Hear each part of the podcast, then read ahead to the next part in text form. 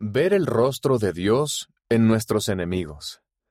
Estas lecciones del libro de Génesis sobre cómo superar los conflictos pueden proporcionarnos un modelo para nuestra propia vida. Por Chad Ford, profesor de fomento de la paz intercultural, Universidad Brigham Young, Hawaii. Como mediador en conflictos, he adquirido mucha sabiduría con respecto a cómo transformar conflictos y promover la reconciliación al ver el ejemplo y las enseñanzas de Jesucristo en el Nuevo Testamento. Sin embargo, el Nuevo Testamento no es el único libro de escrituras que me ha guiado a lo largo de mi carrera. El Antiguo Testamento contiene algunas enseñanzas sorprendentemente profundas que pueden ayudarnos cuando estamos atrapados en un conflicto destructivo. ¿Qué es un conflicto destructivo? Es cuando nuestra incapacidad para resolver colaborativamente problemas con otras personas nos lleva a lastimar a otros o a nosotros mismos. El conflicto destructivo viene acompañado por el miedo al dolor, tanto a la expectativa del conflicto como por consecuencia de éste. El temor de que no nos quieran o no nos vean como deseamos que nos vean y el miedo a no encontrar soluciones para los problemas que nos rodean. Cuando permitimos que ese temor se apodere de nosotros, dejamos de sentirnos capaces de resolver los problemas que afrontamos y a menudo experimentamos emociones relacionadas con la desesperación, la vergüenza y la impotencia. La mayoría de las personas sentimos que ese tipo de conflicto es peligroso, por lo que terminamos utilizando métodos de escasa utilidad para lidiar con él, como la evasión, la adaptación o la competencia, a fin de tratar de hacer que el conflicto desaparezca. Por desgracia, cuando se trata de un conflicto destructivo, ninguna de esas soluciones realmente da resultado. Sí, debemos evitar la contención, pero jamás debemos evitar, abandonar ni atacar a las personas con las que tenemos un conflicto. En lugar de eso, necesitamos aprender a amarlas. Debemos poner en práctica la caridad, el amor puro de Cristo con nuestros enemigos. Jesús enseñó que es fácil amar a quienes nos aman. Él también dijo, Pero yo os digo, amad a vuestros enemigos, bendecid a los que os maldicen, haced bien a los que os aborrecen. El Salvador nos pide que amemos como Él ama y que lleguemos a ser perfectos como Él lo es. Eso puede significar estar dispuestos a amar a otras personas, aun cuando tal amor parezca arriesgado. Quizá dudemos porque naturalmente evitamos el peligro, pero amar a aquellos que podrían dañarnos nos permite superar el miedo y llenarnos de caridad. Ese tipo de amor requiere intrepidez ante los conflictos nos invita a abrirnos a las personas con las que tenemos un conflicto de una manera que es sufrida, es benigna, no busca lo suyo, no se irrita, no piensa el mal.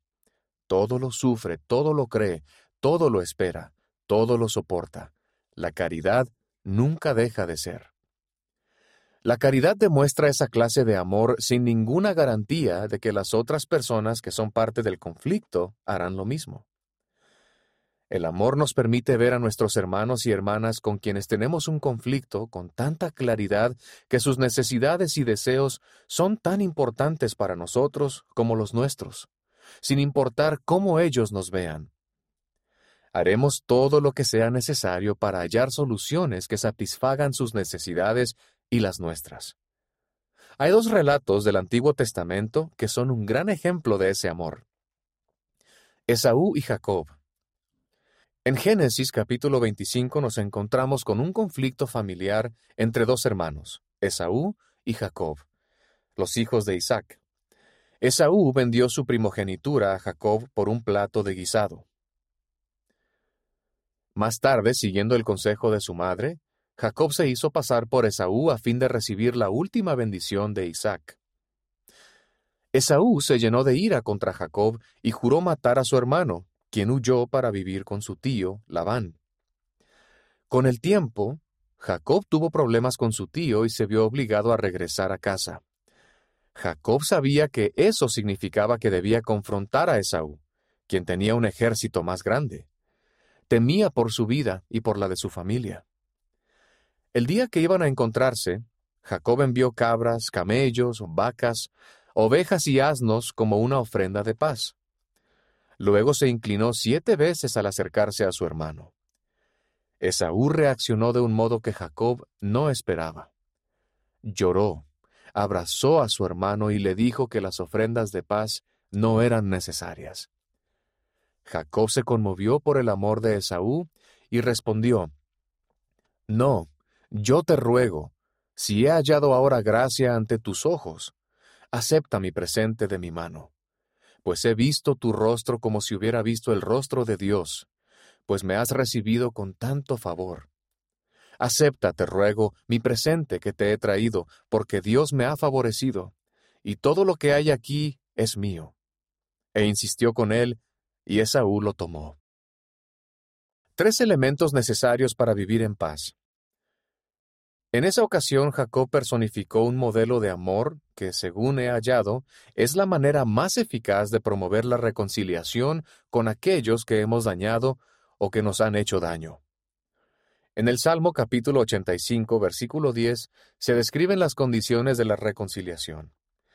La misericordia y la verdad se encontraron, la justicia y la paz se besaron. El acto pacificador de Jacob y Esaú cumple con las condiciones que se describen en Salmos. Jacob y Esaú necesitaron valor para reconocer la verdad de que no eran enemigos, sino hermanos. Necesitaron misericordia para perdonarse el uno al otro. Jacob necesitó justicia, la clase de justicia que rectifica lo que nosotros u otros han hecho mal para ofrecer a Esaú una parte de aquello con lo que había sido bendecido. Cuando esos tres elementos estuvieron presentes, pudieron vivir en paz. Podemos poner en práctica el mismo modelo en nuestra vida. Cuando estamos atrapados en un conflicto destructivo, nuestro temor al conflicto y nuestro miedo a los demás puede paralizarnos o hacer que actuemos de maneras que empeoran las cosas en vez de mejorarlas. A menudo nos justificamos pensando que cualquier cosa que hagamos para revertir el ciclo destructivo no dará resultado. Somos escépticos con respecto a que los demás pueden cambiar. Sin embargo, el ejemplo de Jacob también nos ofrece una manera de superar ese tipo de conflicto. Jacob afrontó el miedo a su hermano y a tener un conflicto con él. En ese momento le preocupó más la supervivencia de la relación que la supervivencia personal, por lo que acudió a su hermano, ofreciéndole verdad y justicia por cualquier falta que hubiera cometido. El corazón de Esaú, que alguna vez había deseado matar a Jacob, se ablandó. En su lugar fluyeron la misericordia y la paz. Jacob halló la manera de amar a su enemigo, y al hacerlo, vio el rostro de Dios que le devolvía la mirada. A pesar de la ansiedad que podemos sentir al afrontar un conflicto de esta manera, es mucho más eficaz para transformar dicho conflicto que cualquier otra cosa. El amor cristiano nos permite ver realmente a las personas con las que tenemos dificultades de un modo que nos cambia a nosotros y a ellas de forma fundamental. José y sus hermanos. Una generación después de Jacob, vemos otro poderoso ejemplo de amor de parte de José, hijo de Jacob. Los celosos hermanos de José lo vendieron como esclavo cuando era joven. Al igual que Esaú, los hermanos de José sentían que su padre tenía favoritismo y que José había sido más favorecido. José sufrió mucho debido a la malicia de sus hermanos con él. Lo separaron de su familia por años terminó siendo sirviente y fue encarcelado por un tiempo. Al final, el Señor lo ayudó a superar sus adversidades y llegó a ser un poderoso gobernante en Egipto. Sus hermanos también sufrieron, y durante una época de hambruna llegaron a Egipto hambrientos y vencidos. Cuando se encontraron con José, no lo reconocieron y le suplicaron que los ayudara. José tenía todo derecho a echar a sus hermanos en prisión a fin de imponer el peso de la justicia sobre ellos. Eso era lo que se merecían. En cambio, decidió ejercer la gracia, perdonarlos y amarlos. Acercaos ahora a mí, les dijo. Y ellos se acercaron. Y él dijo, Yo soy José, vuestro hermano, el que vendisteis para Egipto. Ahora pues no os entristezcáis ni os pese haberme vendido acá, porque para preservación de vida me envió Dios delante de vosotros. José no solo perdonó a sus hermanos, sino que además vio un propósito constructivo en su conflicto. Reconocía que la mano de Dios estaba en todas las cosas y que a pesar del sufrimiento que todos padecieron, Dios me envió delante de vosotros para preservaros un remanente en la tierra y para daros vida por medio de una gran liberación. De nuevo, un modelo similar puede arraigarse en nuestra vida cuando reconocemos que el dolor del conflicto en realidad puede conducirnos a resultados que fortalecerán a nuestras familias y comunidades si trabajamos juntos para encontrar soluciones. Todos afrontaremos conflictos y nos dolerá, a veces enormemente. Siempre me asombra el dolor que otras personas sienten cuando entran en conflicto, en especial con seres queridos. No obstante, ese dolor y ese temor no tienen por qué ser el final de la historia. Podemos elegir ver el conflicto y a las personas involucradas de un modo diferente, tal como lo hizo José. Podemos decidir abandonar el enojo, el resentimiento y la culpa, y abrazar a nuestros enemigos. Podemos elegir el amor por encima del miedo y descubrir, como lo hicieron Jacob, Esaú, José y sus hermanos, que nuestros enemigos son nuestros hermanos y hermanas. Al esforzarnos por reconciliarnos con ellos, nosotros también podemos ver el rostro de Dios.